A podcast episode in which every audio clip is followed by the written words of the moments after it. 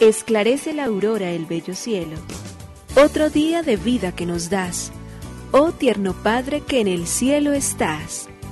A esta hora, unamos nuestros corazones en alabanza al Señor, Creador de todo cuanto existe. Compartamos el Evangelio.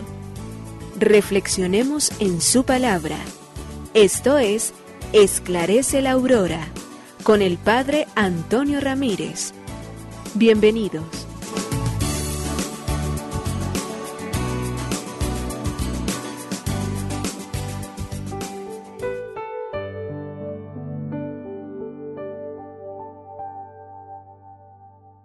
Bueno, muy buenos días. Hoy es miércoles 21 de junio del año 2023.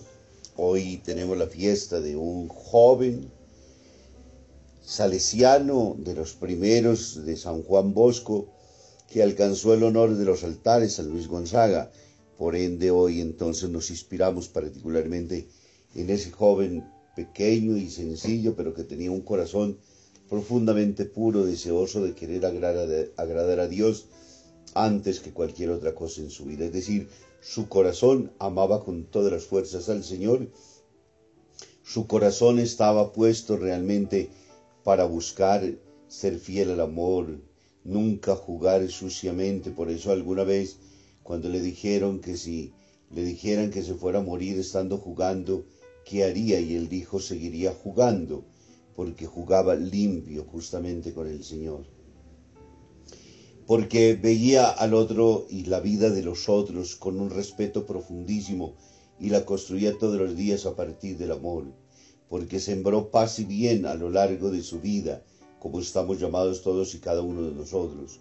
Como estamos llamados a permanecer siempre en ese amor que no se cansa, el amor de Dios, un amor respetuoso, generoso, bueno, un amor que todos los días nos inspira a que nos movilicemos nosotros en virtud del bien y que hagamos de cada situación, de cada momento, de cada pensamiento, de cada palabra, de cada obra siempre un testimonio inefable del amor infinito de Dios.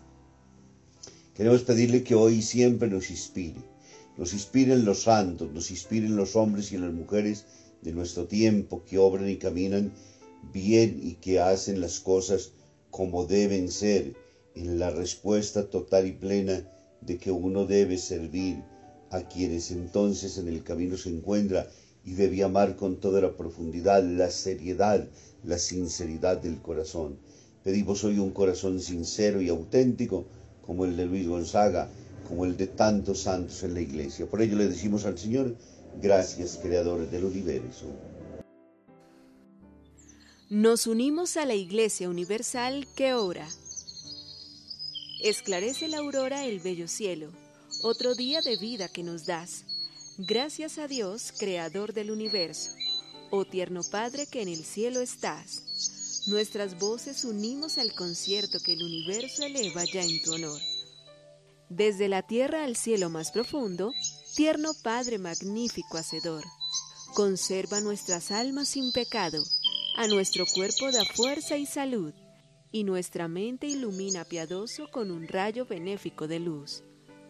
Por nuestra amada patria suplicamos, por la iglesia elevamos oración, por nuestros amados padres y familia, siempre dichosos los hagas tú, Señor. En tu santo nombre, comenzamos este día de vida que nos das. Haz que lo acabemos santamente, oh Padre nuestro que en el cielo estás.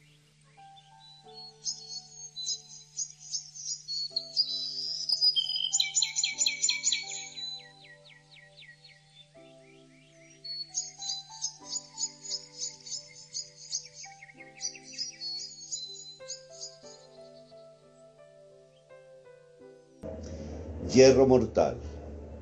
En un examen de medicina, uno de los catedráticos del tribunal examinador pregunta a un alumno, si usted tiene un enfermo de hipertensión, ¿qué cantidad de estricina le daría? Una cucharada sopera, responde el alumno. Los del tribunal se miran y el joven que lo advierte intenta corregir su respuesta. Perdón, me he equivocado. ¿Puede responder de nuevo? El que preside mira el reloj y le dice, lo siento, pero ya no hay tiempo. Su paciente acaba de fallecer. Hay errores de errores en la vida. Hay unos que se pueden borrar, corregir. Hay unos que se permiten que la situación pueda ser, pero hay otros que lastimosamente son de una gravedad impresionante en lo cual no se puede permitir nunca el error. Y por ello se derivan muchas y muy graves consecuencias en la vida personal, en la vida de otros seres. De manera particular cuando está en juego la vida del otro, de la otra persona. Y no se trata solamente de medicina, se trata inclusive de los comentarios que nosotros hacemos, de los chismes que a veces vamos llevando, de la difamación que hacemos de los otros, porque sabemos que con ello podemos poner fácilmente en peligro la vida de los demás. No es tan sencillo como vivir hablando, es necesario siempre el respeto, el valor, el sentido de poder reconocer al otro y saber que la vida la podemos poner fácilmente en un peligro terrible. Por ello hoy al Señor le pedimos que nos dé ciencia y sabiduría. Del Santo Evangelio según San Mateo, capítulo 6, versículos 1 al 6 y del 16 al 18. Jesús enseña sobre las buenas obras. No practiquen su religión delante de la gente solo para que los demás los vean. Si lo hacen así, su Padre que está en el cielo no les dará ningún premio.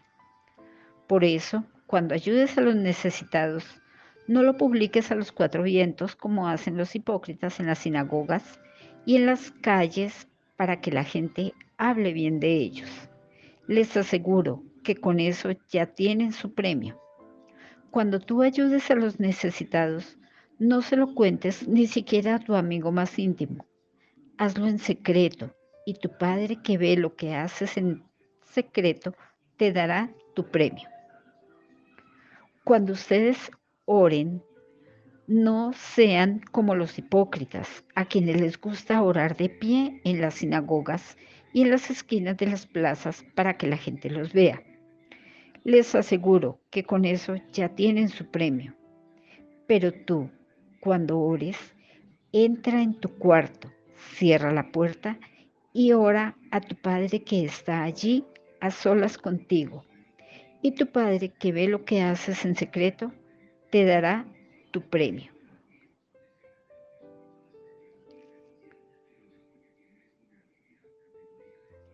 Cuando ustedes ayunen, no pongan cara triste como los hipócritas, que aparentan tristeza para que la gente vea que están ayunando.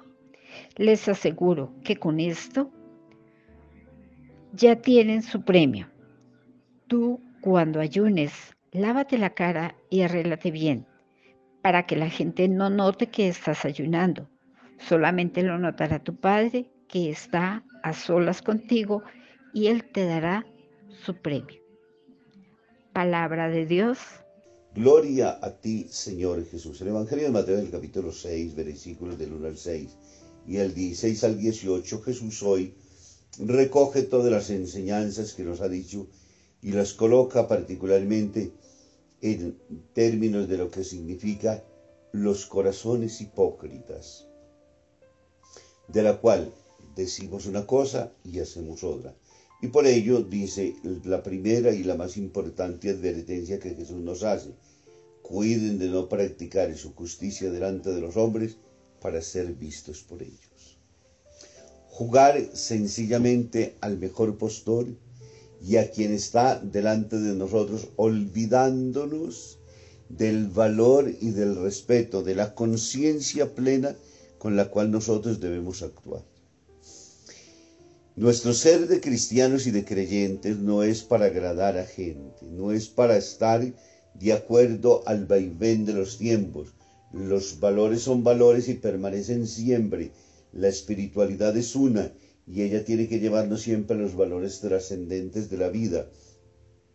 No puede estar jugándose como en los tiempos de hoy, en los partidos políticos, donde cada uno, dependiendo como sienta y lo que hay en juego de su propia estabilidad, desde el punto de vista económico, inclusive desde el punto de vista de la fama y de todo, terminan entonces entregando fácilmente su propia opinión, inclusive el voto, y torciéndose según el interés de lo que los otros quieran oír.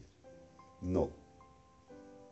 El Evangelio exige una radicalidad profunda y por ello Jesús insiste en este camino, porque Dios es el único que ve en el secreto. Nosotros podemos engañar a todos a cuantos queramos. Nosotros podemos fingir de ser los más buenos, piadosos. Podemos hacer ver a los otros de que hacemos rectas intenciones. Pero Dios que conoce el corazón nuestro, que sabe lo que hay, lo que de lo cual está poseído, porque el corazón se va dejando poseer en el tiempo de la lujuria, del pecado, de la mentira, del robo, del chisme, de la destrucción, de todo lo que nosotros podamos encontrar, pero entre los demás podemos fingir de ser víctimas y de decir que somos los más buenos, los más correctos, de gente piadosa que quizás ora y que quizás hace las cosas. Es fácil que en la vida hayan muchos juicios. Yo me he encontrado con mucha gente que lo primero que dice es, yo veo que esa persona reza pero no obra de esa manera.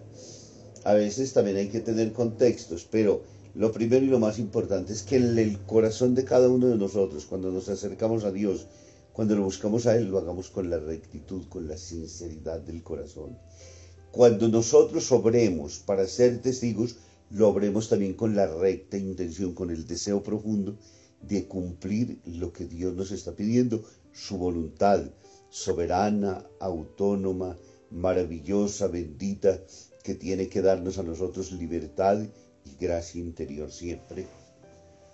Estamos llamados a agradar solamente a Dios, no a los hombres, porque cuando agradamos tristemente a los hombres, pues traicionamos nuestra conciencia.